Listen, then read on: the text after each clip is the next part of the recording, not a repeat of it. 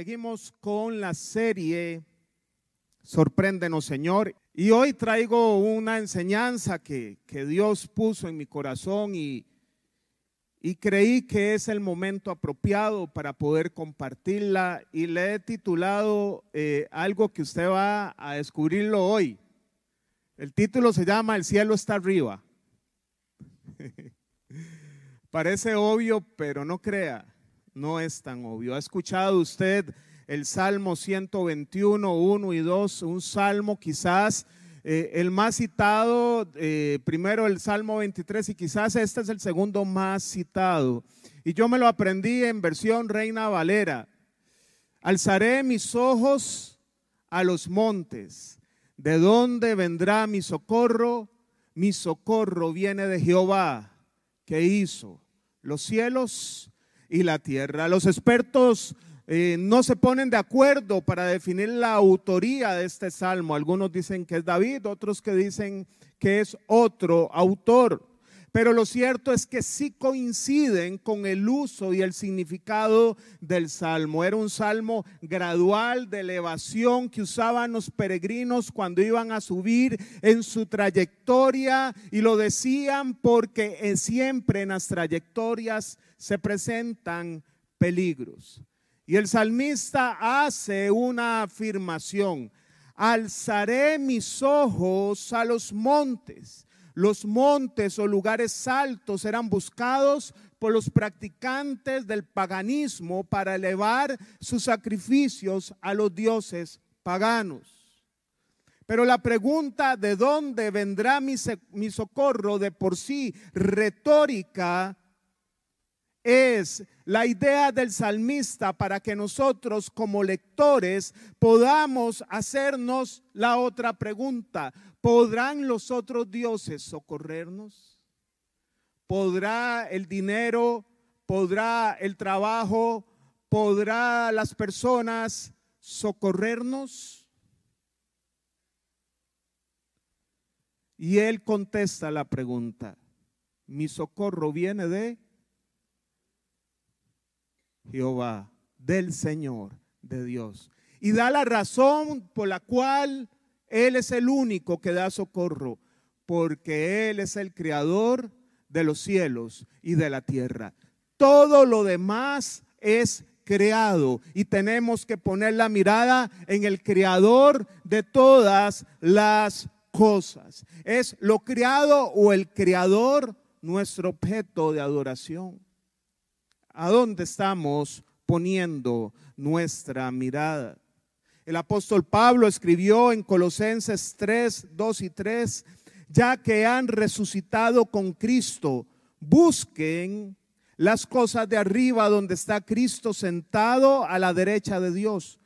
Concentren su atención en las cosas de arriba, no en las de la tierra, pues ustedes han muerto y su vida está escondida con Cristo en Dios. Los nacidos de nuevo, los que hemos resucitado con Cristo, sí o sí concentramos nuestra vida en las cosas de arriba. Todo el que se ha encontrado con el Señor entiende que no es de este mundo, se comporta como un ciudadano del reino de los cielos, no habla como el mundo, no viste como el mundo, no conversa con el mundo, no acciona como el mundo, es diferente. ¿Por qué?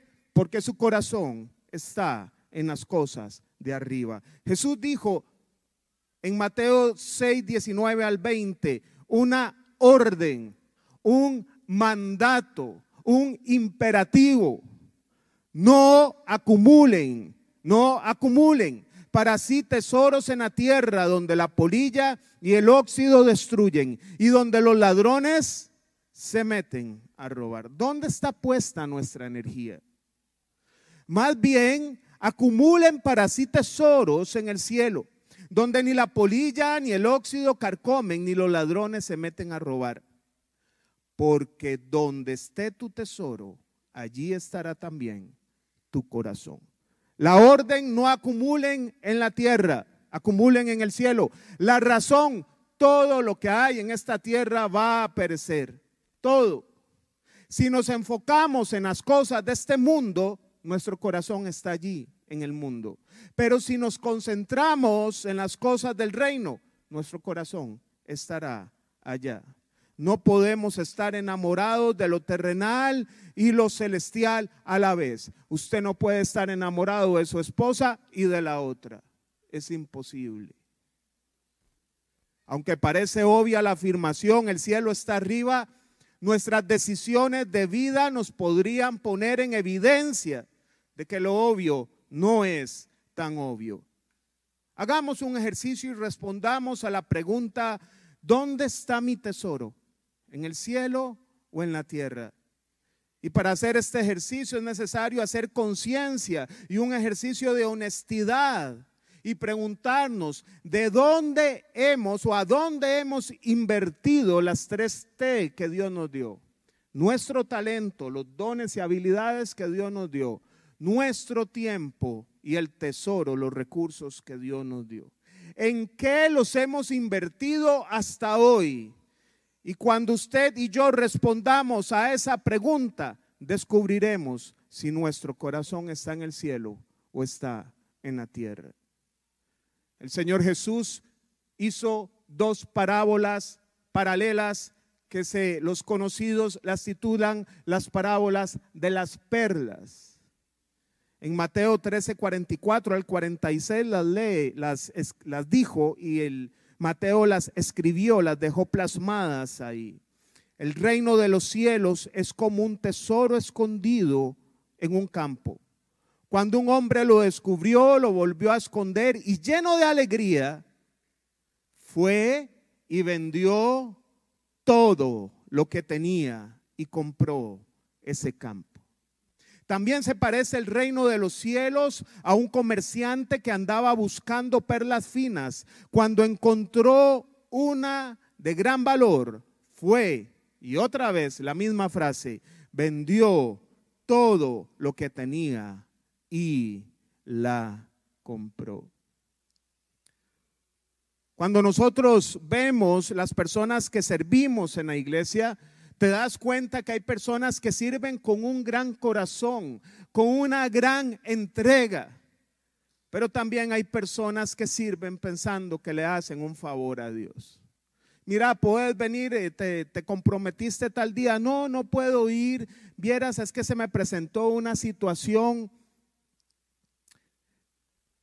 Qué difícil es poner o decir que nuestro corazón está en el cielo cuando pensamos que servirle a Dios es un favor a Dios. ¿Sabe? En medio de 7 mil millones de personas, Dios le escogió a usted y a mí para aplicar en el puesto y la empresa más importante que se llama Reino de los Cielos si los jóvenes aplican para ir a una transnacional porque ellos quieren surgir, nosotros ya tenemos la oportunidad de aplicar al mejor de los patrones y la mejor empresa, la más digna, en el cual todos están invitados. Pero el Señor dijo, muchos son los llamados y pocos son los escogidos. Usted sabe que en todas las iglesias y en vida abundante del sur habrá trigo y habrá cizaña. Habrá gente trigo y habrá gente cizaña, porque lo dijo Jesús. No se puede arrancar el trigo en la cizaña porque se arranca el trigo también. En todo lado. Pues nosotros tenemos y somos llamados a ser trigo, a fructificar, a entender que nuestra mirada está allá, somos peregrinos y extranjeros en esta tierra. Vivimos un peregrinaje bajo la ley del tiempo, un tiempo de preparación para la eternidad. No es un tiempo de autosatisfacción con tristeza. Me duele oír prédicas una y otra y otra vez que le dicen a la gente que el reino está acá. Acumule plata, el reino está acá. Acumule, acumule tesoros, éxito en todo sentido. El reino está acá, pero el reino no está acá, el reino está allá. Y nosotros publicamos el reino de los cielos y para poder anunciar el reino de los cielos no, no acumulamos, nos despojamos Dios nos da un tiempo que es la vida que nunca más va a volver. Un tiempo de decisión, un tiempo de escogencia, un tiempo donde quedaremos en evidencia del lugar donde nuestro corazón está, en el cielo o en la tierra. ¿Me acompaña a orar, por favor? Padre, en el nombre de Jesús ponemos esta palabra en tus manos, Señor. Rogamos tu compañía, rogamos la presencia de tu Santo Espíritu sin la cual esto sería en vano. Convence nuestras vidas, Señor. Todos los que estamos aquí necesitamos tu palabra y necesitamos ser atravesados por ella y transformados por ella, Señor. Y que todo lo que se haga aquí glorifique tu santo nombre en el nombre de tu Hijo Jesucristo. Amén. Hoy quisiera compartir con usted, luego de esta introducción, lo que a mi entender es la analogía más adecuada de nuestro peregrinar en esta tierra. Y es el peregrinaje que tuvo el pueblo de Israel hacia la tierra prometida. Israel no podía habitar en Egipto y ser libre de la esclavitud. Nadie puede ser libre del mundo y seguir en el mundo.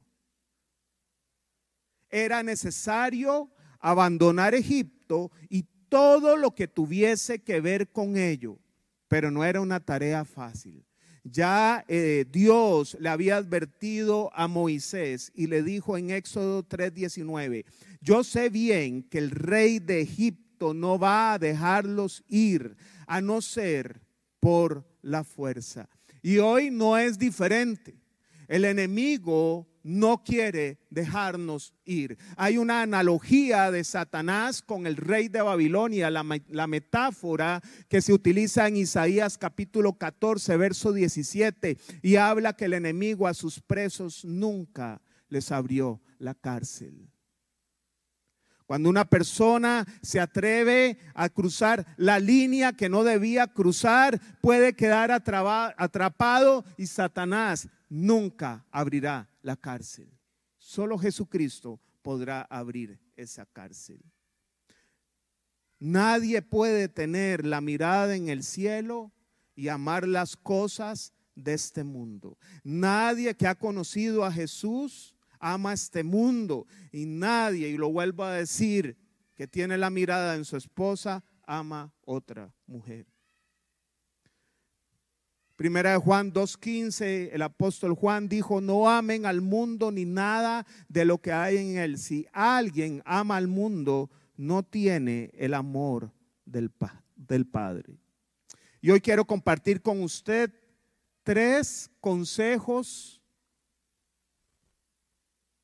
para poder tener una mirada en el cielo o la mirada en el cielo. Tres consejos que me parecen simples, sencillos, realizables con la ayuda de Dios. Lo primero, vivamos una vida práctica. El vivir una vida práctica es indispensable para tener la libertad de cumplir nuestro propósito de reino. Es necesario balancear las tres T's que el Señor nos dio, tiempo, talento y tesoro. La ecuación tiene que estar equilibrada en su agenda y en mi agenda, en su presupuesto y en mi presupuesto, en su ejercicio de los dones y en mi ejercicio de los dones, debe sí o sí estar inmersa la familia y el reino de los cielos. Dios no nos llamó a enredarnos en los negocios de la vida, sino a ser libres para cumplir su voluntad. Y no lo digo yo. Pablo se lo escribió a Timoteo en 2 de Timoteo 2:4. Ninguno que milita se enreda en los negocios de la vida a fin de agradar a aquel que lo tomó por soldado. Vea, es que yo no tengo tiempo para servir porque estoy enredado solo en los negocios de la vida. Vea, es que yo no tengo ingresos para poder ofrendar o diezmar porque yo estoy enredado en los negocios de la vida. Vea, es que mis talentos a mí me gusta ejercerlos en mi empresa y en mi casa, pero no tengo tiempo para hacerlo en la iglesia porque estoy enredado en los negocios de la vida. Veamos el trayecto de Israel. Números capítulo 11, 4 al 9. Números 11, 4 al 9. Vamos a revisar algunos de los episodios que vivió Moisés con el pueblo de Israel. Cita al populacho, vea qué vacilón como lo traduce la nueva traducción internacional, seguro eran morados, ¿verdad? Al populacho que iba con ellos le vino un apetito voraz. Y también los israelitas volvieron a llorar y dijeron, ¿quién nos diera carne? ¿Cómo echamos de menos el pescado que comíamos gratis en Egipto? También comíamos pepinos y melones y puerros, cebollas y ajos. Pero ahora tenemos reseca la garganta y no vemos nada que no sea este maná. A propósito, el maná se parecía a la semilla de cilantro y brillaba como la resina. El pueblo salía a recogerlo y lo molía entre dos piedras o bien lo machacaba en morteros. Y lo cocía en una olla o hacía pan con él. Sabía a pan amasado con aceite. ¿Sabes? Las, las sopas instantáneas que viene el fideo, vienen las verdurillas, viene todo. Bueno, parecía que esa semilla era mágica, ¿verdad? Lo molían y había pan y sabía a pan amasado con aceite. Por la noche, cuando el rocío caía sobre el campamento, también caía el maná. La tierra donde Dios había prometido que los llevaría era la tierra de la posesión, la tierra deseable, la tierra donde fluye leche y miel. Pero la tierra de Egipto tenía que ser la tierra del olvido, la tierra de la esclavitud. Eran los pepinos, los melones, los puerros, las cebollas y los ajos a precio de esclavitud pero Israel tenía la mente atrás y no a lo que Dios le estaba dando. ¿Cuántas personas viven atrapadas en el miserable pasado y no pueden avanzar? ¿Cuántas relaciones de novios ven agresión en el noviazgo, pero están anclados ahí? No pueden avanzar. Están viendo melones, pepinos, eh, ajos, cebollas donde no lo hay.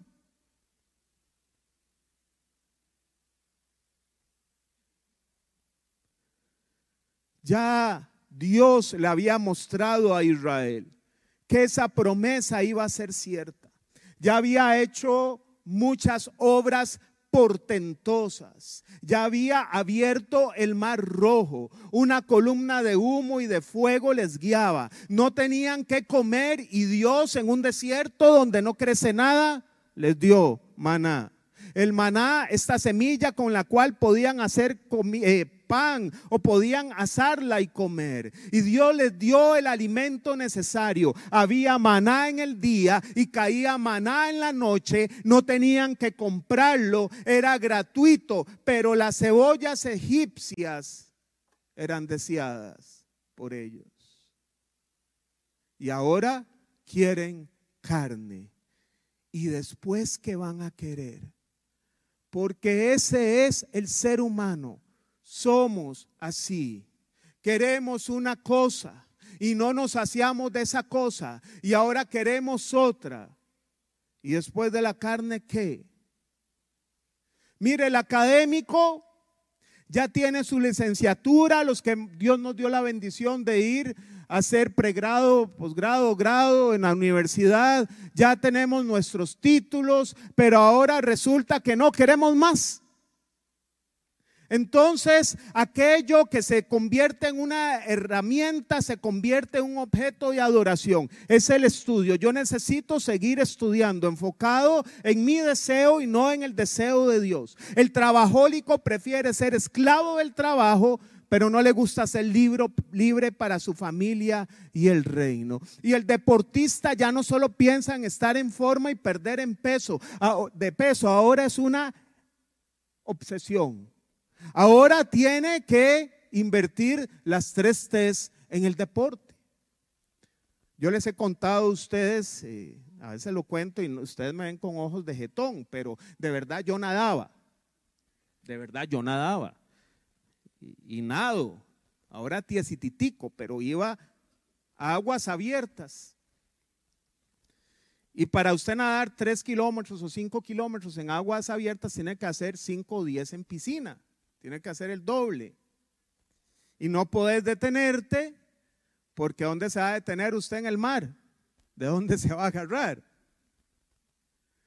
Entonces, el régimen era todos los días a las 4 y 50 de la mañana en el equipo, nadando todos los días, pero pereza para orar. Pero hay que levantarse a, a nadar. Señor, ahí voy a orar en la piscina. Qué mentira más grande. Tal vez oraba para decir, Señor, acompáñame porque siento que no voy a llegar los últimos 100 metros. Y las competencias eran los fines de semana. Y eso es adictivo. ¿Quién ha estado practicando en serio un deporte? Pero en serio, de competir. Se vuelve una adicción. Usted está haciendo fila en la competencia a la orilla de la playa y ve esas olas que siente que se va a ahogar y uno dice, ¿qué maje yo que estoy haciendo aquí? Y cuando termina y dicen, hay otra competencia, usted se inscribe. Es, es adictivo. ¿Y qué pasaba? No me estaba congregando. Porque a veces nosotros justificamos esto es sano, esto es bueno, es bueno estudiar, es bueno trabajar, pero todo tiene un límite. Matricule las materias que le permitan servir. Trabaje las horas extras que le permitan servir. Practique el deporte que le permita servir y estar presente en su casa. Le digo por qué. Porque un creyente que no da su servicio a Dios, y perdóneme, es un creyente que realmente está muerto. El servicio nos hace estar vivos, nos hace tener temas de oración, porque usted ve la necesidad de otros y nos hace pensar ya no solo en nosotros, sino en los demás. Eso solo lo hace la persona que sirve a Dios. Solamente, no hay otra forma. En nuestro peregrinar hay dos factores indispensables para una vida práctica. El primero es el contentamiento. Contentamiento no es igual a conformismo, es un estado de agradecimiento sincero por lo que tengo hoy, en el tanto espero lo prometido. Nada, pero nada, nada, nada tenía Israel. Dios les envió maná y estaban contentos? La pregunta es, ¿estás contento, contenta con el gallo pinto? ¿Estás contento, contenta con el vehículo o con el bus, los pases que Dios te da? ¿Estás contenta, contento con tu esposo, con tu esposa, con tus hijos? Es algo que el Señor nos enseña desde el principio la humanidad ha mostrado un descontento y un desagradecimiento por lo que Dios da. Adán y Eva tenían todos los árboles del huerto, pero malagradecidos comieron del único que no podían comer. Dios gobernó a Israel en una teocracia es decir, no había un presidente, no había un rey, era Dios que dictó la ley para regir a su pueblo. La tasa impositiva era el diezmo. Y el Señor gobernó con equidad a tal forma que la economía que usted puede leer en el Antiguo Testamento procuraba que Israel, en el pueblo de Israel, no hubiesen pobres y los acreedores venía el tiempo en que tenían que redimir o perdonar las deudas de sus deudores. Pero Israel llegó un momento, dice, queremos rey Samuel, al profeta Samuel, queremos rey. Que están diciendo, ya no queremos que Dios nos gobierne directamente, queremos rey. Samuel llega triste a donde Dios y el Señor le dice, ay Samuel, no te rechazaron a ti, me rechazaron a mí. Ahora les daré rey y ahora sus hijos prestarán servicio militar y ahora les van a cobrar muchos más impuestos y van a saber lo que es tener rey. Y la razón que dio Israel para tener rey a Samuel era porque queremos ser como todas las naciones. Pero Dios los llamó a ser diferentes a todas las naciones. Y Dios le llamó a usted y a mí a ser diferentes a todas las naciones. A tal punto que cada uno de los que estemos aquí, la gente pueda decir, es creyente sin necesidad de decir que es creyente. Por su conducta, por cómo habla, van a decir, usted es extraterrestre. Y usted va a decir, sí, amén, porque soy del reino de los cielos. El tema es que el principio del contentamiento y el agradecimiento siempre tiene que estar presente. Pablo dijo de nuevo a su hijo Timoteo, a su hijo espiritual en 1 Timoteo 6, 8, 9. Así que si tenemos ropa y comida, contentémonos con eso. Vea, vaya a Sinaí, vaya a la Pacaloca, vaya donde sea. Todo lo que usted se va a poner se va a quemar, se va a quedar aquí. Es un asunto mental. Entienda. Y Robert, entienda. Es un asunto mental. Los que quieren enriquecerse caen en la tentación y se vuelven esclavos de sus muchos deseos. Estos afanes insensatos, insensatos y dañinos hunden a la gente en la ruina y en la destrucción. Por falta de agradecimiento hay gente terriblemente endeudada tienen las deudas que no pueden pagar. ¿Por qué? Porque no les gustó el maná que tenían enfrente, querían carne. No era suficiente el maná, querían más. Entonces nos vamos a endeudar. No es suficiente ir a una playa, ir a Punta Arenas. Hay que ir afuera. No es suficiente. Hay que endeudarse. Hay que endeudarse. Y produce gran dolor futuro estas decisiones de vida que son solo evidencia que no somos agradecidos. Yo he visitado profesionales cristianos que a la hora de dar un servicio no te dan una factura. ¿Qué quiere decir? No tributan. Cuando el Señor dijo, den al César lo que es del César pequeñas zorras que echan a perder la viña del Señor. Y el segundo elemento es orden. El orden Dios lo establece mediante su autoridad. En nuestro peregrinar Dios es quien pone las pautas, no nosotros. Es decir, el orden se establece por la simbiosis de Dios que ejerce autoridad y nosotros que nos dejamos gobernar. Nosotros que nos sometemos a esa autoridad. Y le voy a decir una frase.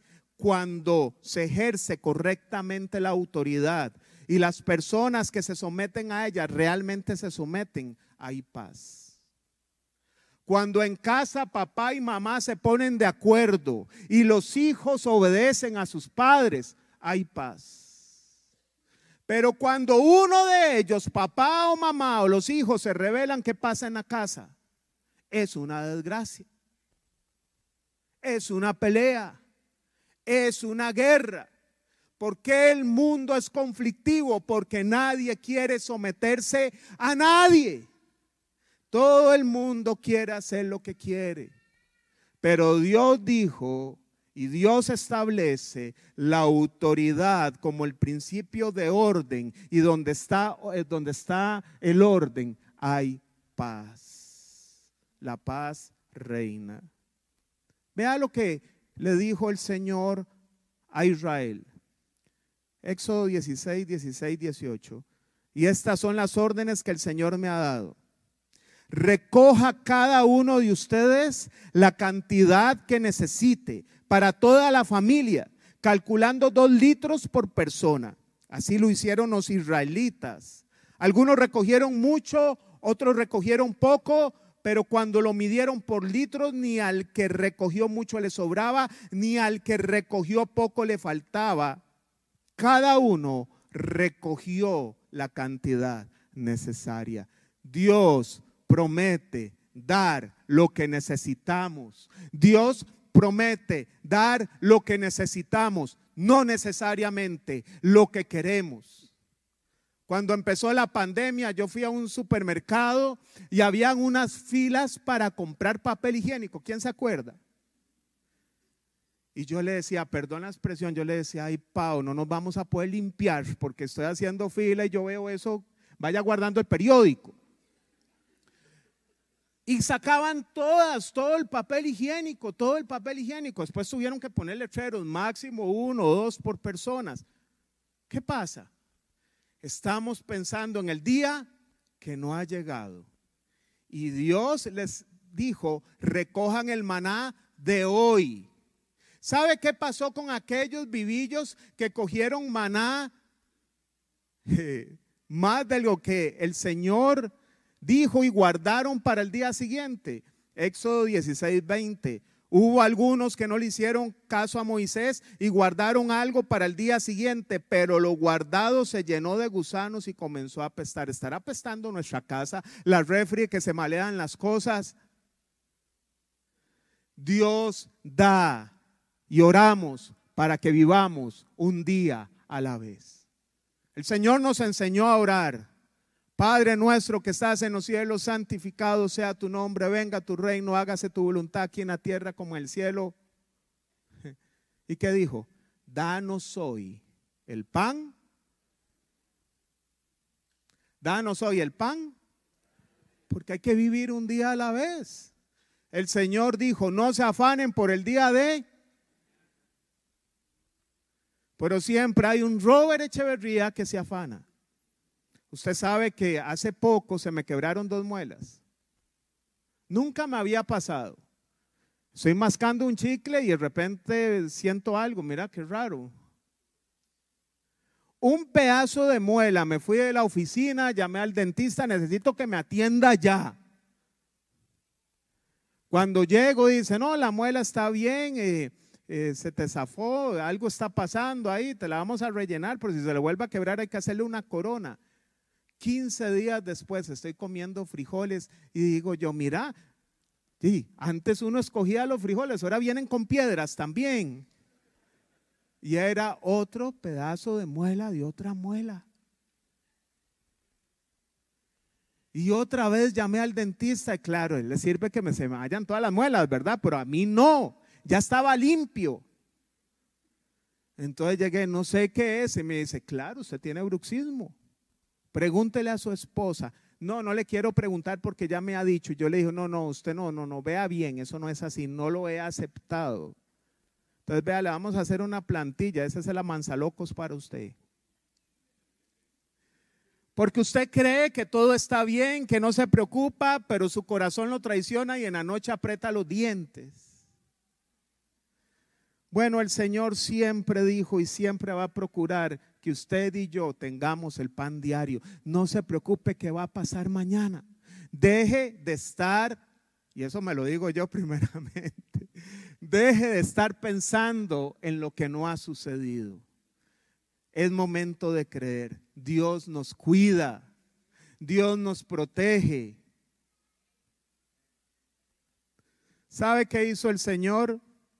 El Señor no desperdicia. Juan 6, 12, 13, una vez que quedaron satisfechos, dijo a sus discípulos, recojan los pedazos que sobraron cuando fue la multiplicación de los panes y los peces a cinco mil hombres y sus familias, para que no se desperdicie nada. Ojo, cuando nos presentemos al Señor a pedir, procuremos que no seamos desperdiciadores de cosas para pedir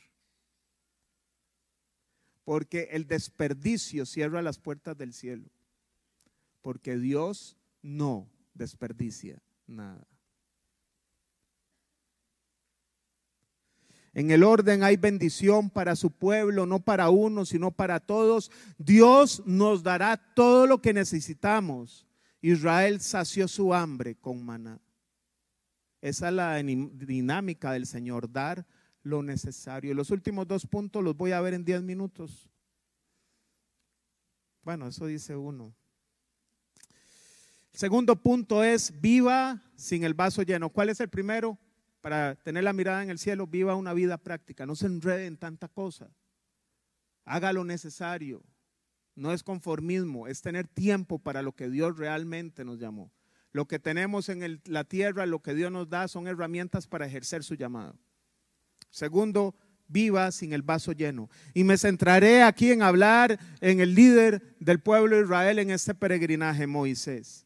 Y hay un dato de Moisés en números 12.3. Dice la escritura, a propósito, Moisés era muy humilde, más humilde que cualquier otro sobre la tierra. No había persona en la tierra más humilde que Moisés. Eso es un dato importante. Y es que se debe ser humilde para aguantar a un pueblo con Israel. Aquí muchas las vi como diciendo, yo soy humilde porque usted no sabe quién me aguanto en la casa. Bueno, había que hacer humilde para aguantarse un pueblo malagradecido, quejumbroso, infiel. Solo echemos un vistazo. Moisés soportó las quejas porque querían carne teniendo maná en un desierto donde no hay nada. Soportó la traición de sus propios hermanos María y Aarón que murmuraron en contra de él.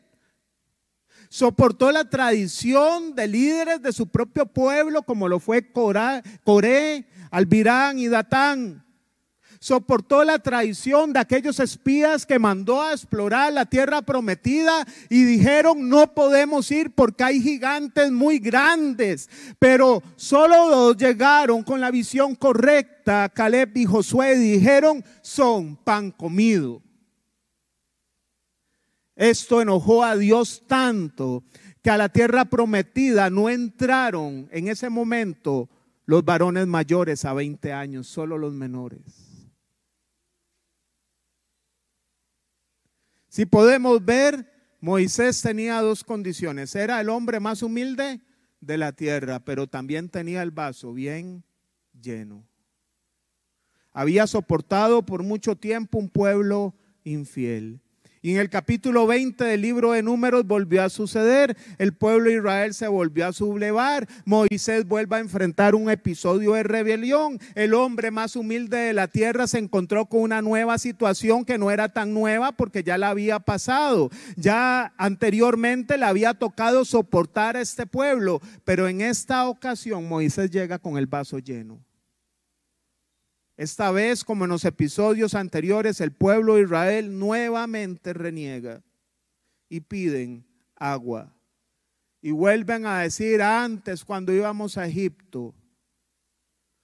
Y en números 26, 12 dice, Moisés y Aarón se apartaron de la asamblea y fueron a la entrada de la tienda de reunión donde se postraron rostro en tierra.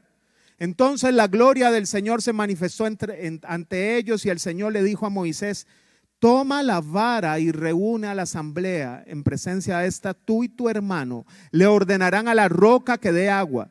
Así harán que de ella brote agua y darán a beber, de beber a la asamblea y su ganado. Tal como el Señor se lo había ordenado, Moisés tomó la vara que estaba ante el Señor. Luego Moisés y Aarón reunieron a la asamblea frente a la roca.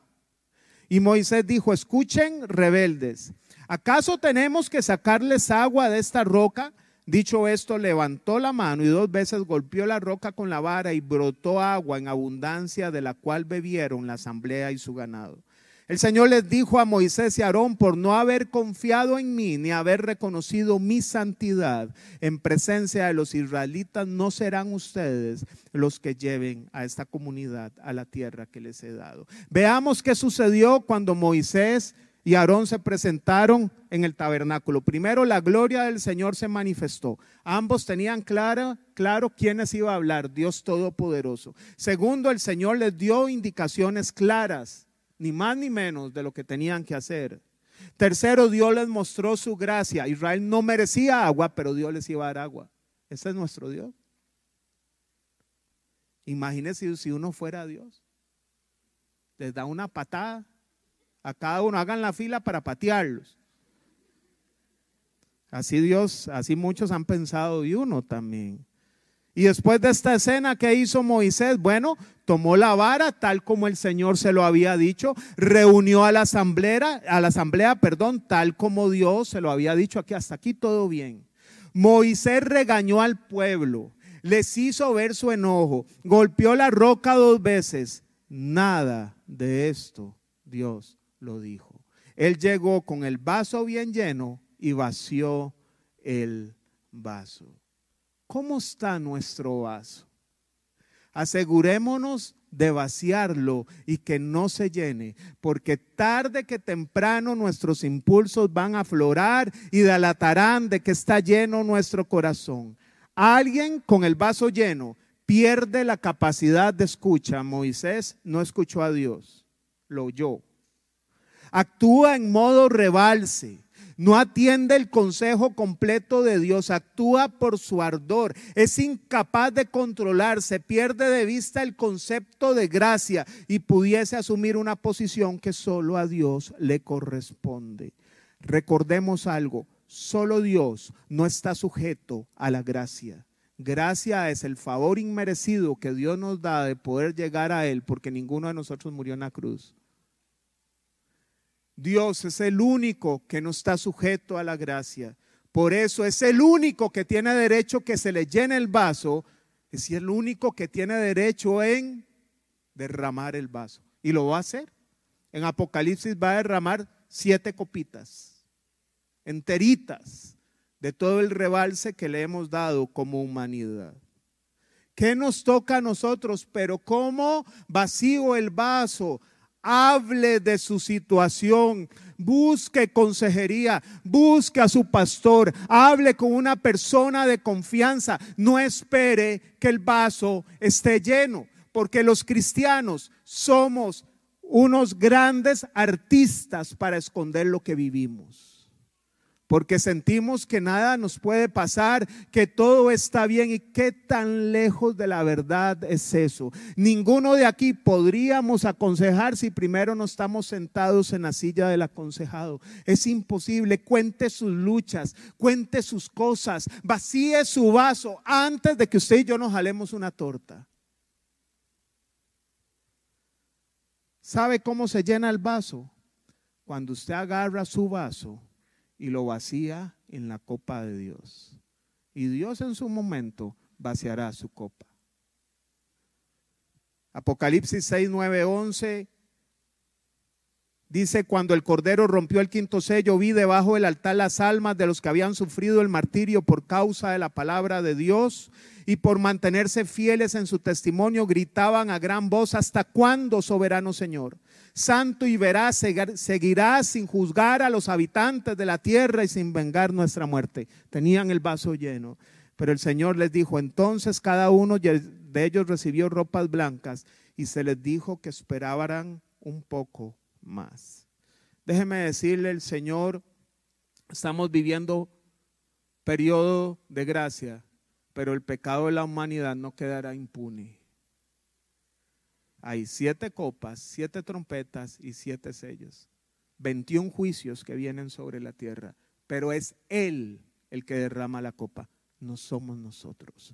A nosotros nos toca perdonar, nos toca dejar ir, aunque el dolor va a permanecer muchos años ahí, pero nos toca dejar ir. Al final, el Señor extendió su misericordia y dio agua. Y lo último, viva para el bien de los demás. Usted se puede poner de pie, viva para el bien de los demás.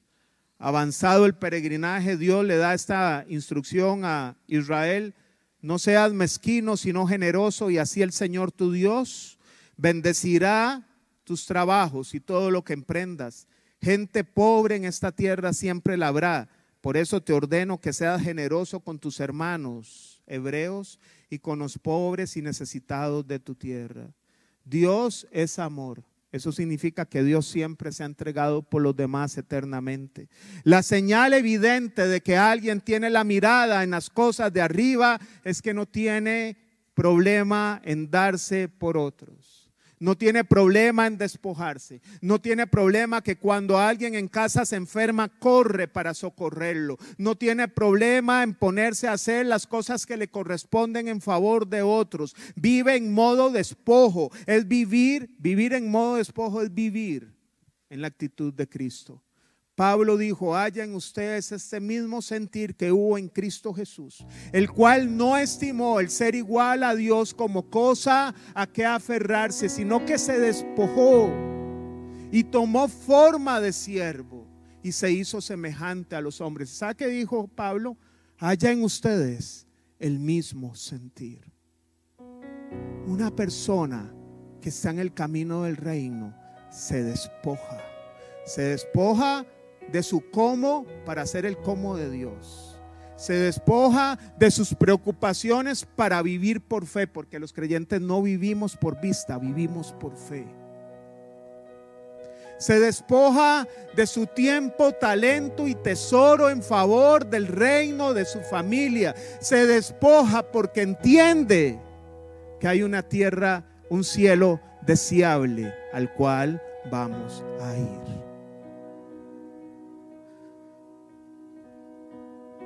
Había un hombre, cuenta la escritura, que lo asaltaron, lo dejaron herido. Llegó un sacerdote, lo vio y pasó de lejos. Llegó un levita, lo vio y pasó de lejos. Y llegó un samaritano. Los judíos veían a los samaritanos como perros y les decían perros. Pero el, el samaritano vio a este hombre herido. Dice Lucas que curó sus heridas, que las vendó, que los llevó a un alojamiento y pagó todos sus gastos. La parábola del buen samaritano el Señor se la explica a un experto de la ley y le hace esta pregunta en Lucas 10, 36, 37. ¿Cuál de estos tres piensas que demostró ser el prójimo del que cayó en manos de los ladrones? El que se compadeció de él, contestó el experto en la ley. Y Jesús dijo, anda, anda entonces y haz tú lo mismo. Y el mensaje para hoy es igual andemos hoy, vamos nosotros también y hagamos nosotros lo mismo. Porque el Señor viene por personas que tengan la actitud como el buen samaritano. Si en nuestra casa los hijos no tienden la ropa ni la levantan, estamos creando una generación que no está poniendo la mirada en el cielo y cuidado no entran. Tienen que entrar. No desmayen a disciplina, no desmayen a crianza, no desmayen que haga sus responsabilidades. Y si viven en casa y trabajan, que aporten. Tienen que enseñarlos a despejarse, a despojarse, perdón.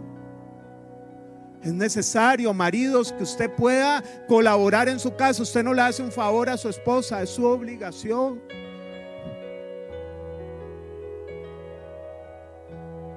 Esposas sean consideradas también. He recibido muchos casos en el cual el hombre se mata y va y trata de pagar todo, pero nunca es suficiente y vive endeudado porque hay presión en la casa. Porque tienen el maná, pero no quieren maná. Hay una cena para terminar y usted puede cerrar sus ojos. Hay una cena en 2 de Corintios capítulo 12, en que Pablo dice, conozco un seguidor de Cristo, no sé si en el cuerpo, en el espíritu, pero fue, al fue llevado al tercer cielo y vio cosas y conversaciones indecibles que no se pueden contar. Más adelante Pablo se delata, dice que ese hombre había sido él y le fue dado un aguijón en su carne para que no jugara de vivo con lo que había visto. Y más adelante escribe a los filipenses una escena que a mí me confronta. En Filipenses 3:8 él escribe, es más, todo lo considero pérdida por razón del incomparable valor de conocer a Cristo Jesús mi Señor. Por Él lo he perdido todo y lo tengo por estiércol, a fin de ganar a Cristo. Usted puede abrazar a su familia, abrazar su maná, abrazar esos hijos que Dios les dio, esa esposa que Dios le dio. ¿Sabía usted que la palabra de Dios dice que el que haya esposa haya la bendición del Señor y haya una esposa? Esposa, usted puede tomar a su esposo aunque usted lo vea molestón y lo vea como el pueblo de Israel, ¿verdad? Es el maná que Dios le dio. Usted puede dar gracias por su familia. Yo le pido que haga algo hoy. Si usted vino con sus hijos, padres, vamos a bendecir a los hijos hoy. La bendición de los padres es importante, tan importante que Saúl y Jacob luchaban por tener la bendición de Isaac. Usted puede imponerle manos como padre, usted tiene la autoridad, Dios le dio la autoridad de hacerlo y decir, bendigo a mis hijos. Señor, que ninguno de ellos se aparte de tu camino. Si alguno está apartado, vuélvelo al redil tráelo con cuerdas de amor o tráelo de la forma que tú quieras. Si es necesario ponerlo contra la pared, ponlo contra la pared, pero tráelo de vuelta para que caiga en sí. Yo bendigo a mis hijos. Bendigo sus futuros esposos, esposas. Bendigo todo lo que van a tocar. Bendigo, Señor, su vida. Que su corazón y su mente estén las cosas de arriba. Que sea una generación que aprenda a despojarse. Que aprenda a vivir por otros. Que no sea egoísta. Que cuando yo sea anciano, anciana, me visiten. Velen por mí, me cuiden. Porque ellos entenderán que su mirada está en el reino de los cielos y han aprendido a despojarse. Y todo lo demás que ellos necesiten, según tu gracia y misericordia, dáselo, Señor, para que puedan ejercer este llamado. Haz los profesionales, haz los empresarios, pero que nada de lo que les des los aparte del camino del reino de los cielos. Padre, si aquí hay alguien que no tiene trabajo, Señor, en el nombre de Jesús, da ese maná que necesita, por favor, Señor. Abre la puerta, tal vez no es el trabajo que espera, pero tu maná siempre va a ser el bueno y el correcto, el que satisface las necesidades. Si hay alguien que está pasando una situación emocional difícil, Padre, en el nombre de Cristo Jesús, tú siempre has estado con nosotros y no nos vas a abandonar y tu abrazo está con nosotros, Señor. Hoy, Señor, así como le diste agua a Israel cuando no lo merecía, hoy dejamos ir a esa persona y decimos, te perdono. No lo merece, Señor, pero yo perdono, yo dejo ir. Yo veo a esa persona y le digo, no me debes nada a pesar de todo lo que me hiciste. No me debes nada, la deuda queda cancelada. Hoy yo soy libre de eso. Padre, tú ves el panorama, pero nosotros solo vemos un pedacito de lo que está enfrente pero tú ves todo el panorama, todo aquello que te hemos pedido y no nos conviene que tu respuesta sea no, todo aquello que te estamos pidiendo y sí nos conviene que tu respuesta sea sí en tu tiempo, Señor. Se puede alzar las manos y decir, Señor, ayúdame a tener la mirada puesta en el cielo. Ayúdame, reflexione ¿Dónde usted ha invertido su tesoro, su tiempo? ¿Dónde lo ha invertido? ¿Dónde está?